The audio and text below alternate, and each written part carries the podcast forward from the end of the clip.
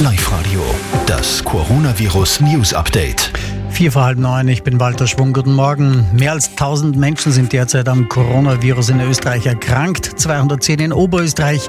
In Wien gibt es jetzt ein mögliches viertes Todesopfer, ist aber noch nicht bestätigt.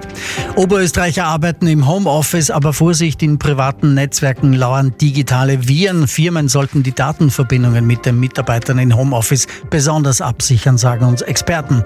Und die UEFA hält heute eine Krisensitzung ab. Möglicherweise wird die Fußball-EM verschoben verschoben.